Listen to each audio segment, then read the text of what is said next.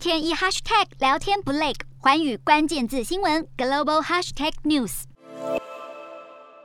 英国和美国都计划在年底前分阶段淘汰俄罗斯原油进口，以制裁俄国入侵乌克兰。阿拉伯联合大公国和沙乌地阿拉伯。在控制全球原油市场上扮演关键角色，但他们至今仍不愿正面表态反对俄罗斯。英国首相强生十六号出访中东，先在阿布达比会见阿联王储穆罕默德，再前往利雅得拜会沙国王储沙尔曼。强生与两国领袖讨论加强对俄罗斯外交与经济施压，希望他们加入反俄阵营，协助西方摆脱俄罗斯石油，稳定油价。不过，强生此行仍旧引发议论。原来，沙国本月十二号才刚大规模处决八十一人。引发人权团体挞伐，而沙国王除沙尔曼更被指控是《华盛顿邮报》专栏记者哈少吉遭谋杀案的背后主使。哈少吉生前堪称是中东最具影响力的记者，经常撰文批评沙尔曼。他二零一八年为了领取再婚所需文件，进入沙国驻土耳其伊斯坦堡总领事馆后，人间蒸发，留下许多疑点。后来证实在馆内遇害身亡。去年底，美国情报机构公布一份报告，也首度证实美方认定这场暗杀行动是经由沙国王储沙尔曼批准，这严重削弱王国的声誉。如今强生为了石油千里奔赴沙国访问，难免引起争议。